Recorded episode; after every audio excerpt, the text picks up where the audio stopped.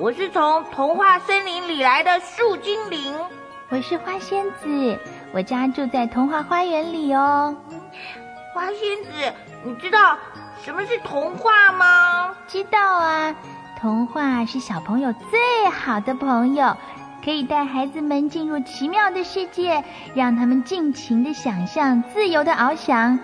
它还可以给孩子们勇气，帮助他们度过难关。说的好极了。那你知道什么是大师吗？大师，嗯，大师，什么是大师啊？大师就是指很棒很棒的人。这么说，童话大师就是可以写出很棒很棒的童话的人喽？没错。你想不想听童话大师所写的童话呢？想想想，我当然想啊。好，那我们现在先来听童话大师王尔德所写的童话，待会儿再来听童话大师王尔德的故事。注意喽，好听的故事就要开始喽。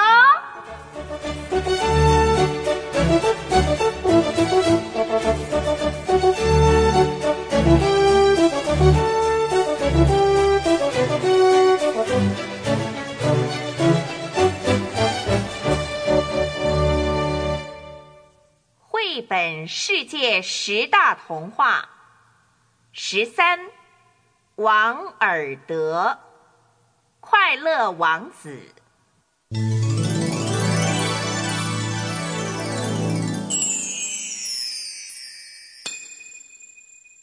快乐王子。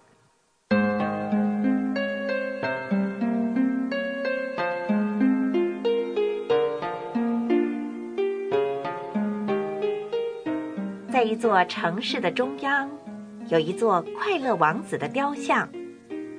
这座王子雕像上贴满了闪闪发光的金箔片，王子的眼睛是用灿烂的蓝宝石镶成的。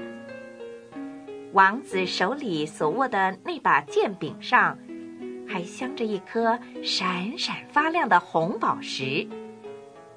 在一个寒冷的冬天晚上，一只小燕子飞进城里。这只小燕子的同伴都已经往南飞往温暖的埃及，只有它没跟上。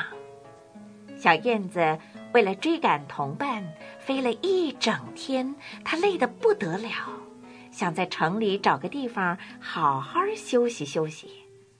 它找了好一会儿。哎，发现了王子的雕像！哇，太好了！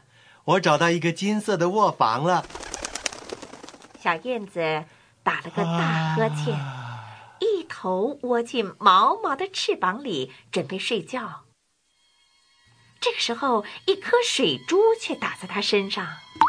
哎，奇怪，天空没有云，怎么会下起雨来呢？话才刚说完，又有两颗水滴咚咚的落下来。哎呀，真倒霉！我看我还是到别的地方去避避雨吧。小燕子拍拍翅膀，抬起头准备飞走。这个时候，它却看见快乐王子的眼睛充满着眼泪，像珍珠一样的泪水顺着王子美丽的金色脸颊滑下来了。哎，你是谁？我，我是快乐王子。那你为什么要哭呢？你把我都弄湿了。哦，对不起，没关系了。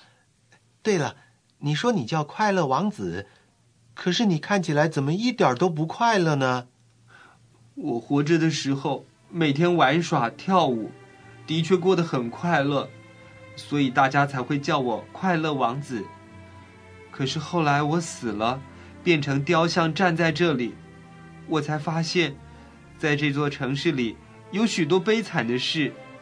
虽然我的心是铅做的，但是我还是忍不住想哭。燕子听快乐王子这么一说，也难过的流下泪来。在离这很远的一间旧房子里，住着一个脸色苍白的妇人。她不停的忙着为皇后的宫女们绣完礼服，手被针刺的又红又肿。他的小孩病了，正在发烧呢。可怜的孩子，整个小脸烫得红彤彤的，又没有东西吃，饿得哇哇大哭。小燕子，嗯，请你帮我个忙，把我宝剑上的这颗红宝石拿去送给那位可怜的妇人，好吗？好吧，助人为快乐之本，我就帮你跑一趟吧。小燕子啄起宝剑上的红宝石，叼在嘴里，飞过大教堂，又经过宫殿。当时宫殿里正在举行热闹的舞会，根本没有人发现这座城里有人已经快要饿死了。小燕子找到那位妇人的房子，妇人已经累得睡着了。小燕子跳过窗子，把宝石放在桌上。然后又飞到小孩身旁，用翅膀在男孩的额头上轻轻扇动着。哦，好凉哦！小孩不再皱着眉头，他笑得好甜好甜呐、燕子满意的笑了，转身飞回到快乐王子那儿。那天晚上。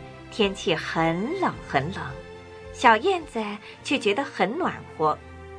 第二天早上，小燕子向王子告别，准备继续往南飞。王子，我要走了，再见啊！哎，小燕子，等一等，你可以再多待一夜吗？王子，你还有事吗？我得赶紧追我的朋友去了，他们都快飞到埃及了。我请你再帮我一个忙。可以吗？呃，什么事？你说吧。在城市的那边有一栋房子，房子的顶楼上住着一个年轻人，他现在正坐在堆满纸张的桌前写一出戏的剧本。他的身边有一束干枯的紫罗兰，但是屋子里没有火，他的手已经冻得不能写字，他也饿得两眼发昏。小燕子。请你把我左眼里的这颗蓝宝石拿给他好吗？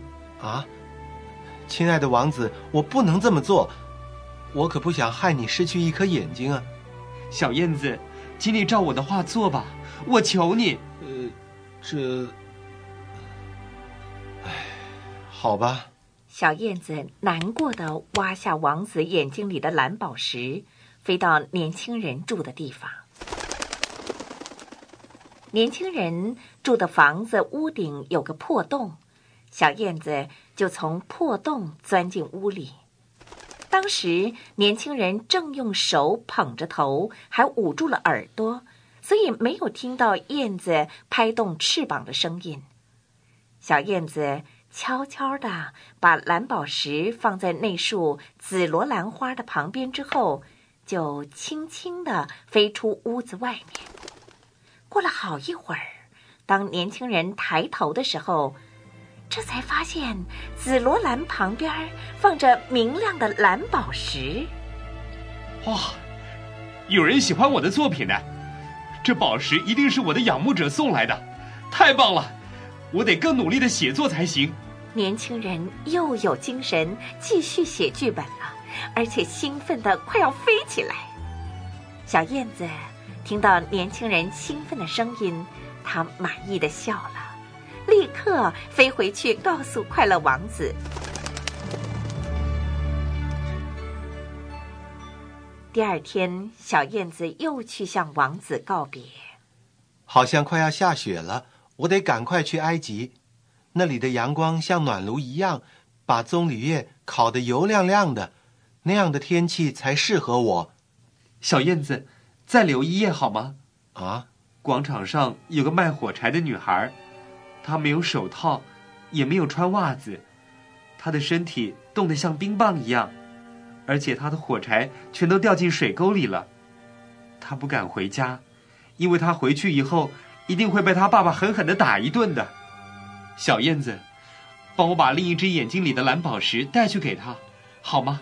这，王子。我很愿意帮你这个忙，可是我不要再拿走你的眼睛了，那样你会看不见的。小燕子，请你照我的话去做吧。那个小女孩太可怜了，我一定要帮助她。唉，好吧。小燕子听王子这么一说，只好又照着去做。她叼下王子另一颗眼睛里的蓝宝石，飞到女孩面前，轻轻地把宝石放在他手心里。哇，好漂亮的玻璃！小女孩开心地笑了。带着蓝宝石飞快地跑回家去，小燕子也飞回快乐王子那儿。谢谢你，小燕子。明天一早，你快往南飞吧，再不走你会冻死的。不，快乐王子，你眼睛里的蓝宝石都送给别人了，现在你什么也看不见了。我要永远陪在你身旁。小燕子说完。就躺在王子的脚边睡着了。小燕子为了让眼睛看不见的王子快乐起来，她一整天都站在王子的肩膀上，把所有他去过的地方、看过的人、遇到的事情全都说给王子听。但是王子还是闷闷不乐的。亲爱的小燕子，你讲的事情。都让我很惊奇，但是我更想知道城里人们的生活。你可以帮我去看看吗，王子？那有什么问题呢？我现在就去。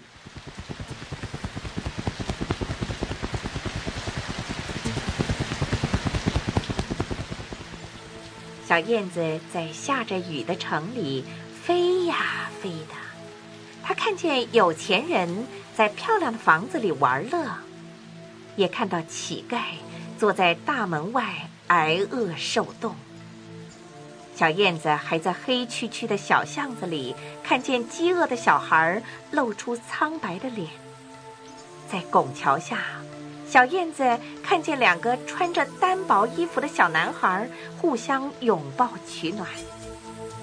小燕子飞了一天。然后回去，把所有看见的事情一件件的告诉王子。那些穷人真可怜，小燕子，请你把我身上的金箔一片一片拿下来，送去给所有的穷人吧。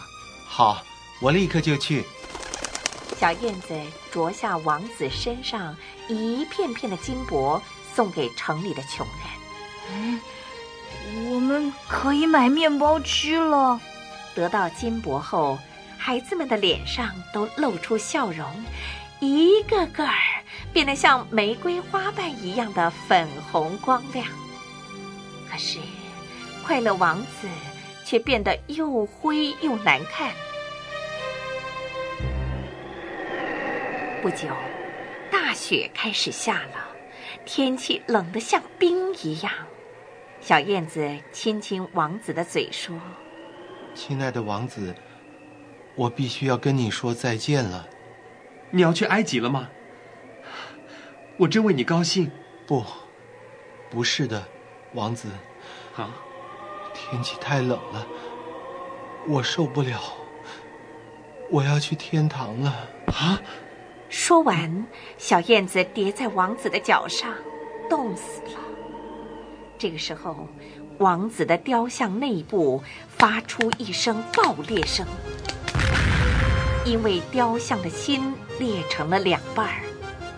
不久之后，城里的人发现快乐王子的雕像变丑了，便决定把王子的雕像拆掉。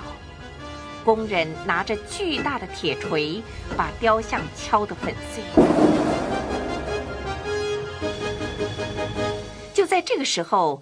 神对天使说：“把这城里最珍贵的两样东西拿来给我。”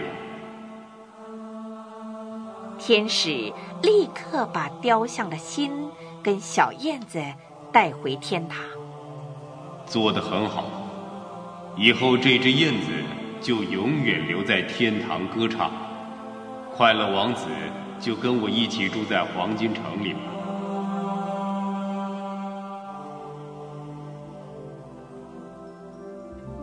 快乐王子的雕像虽然被敲碎了，小燕子也因为帮助王子来不及去温暖的埃及而冻死了。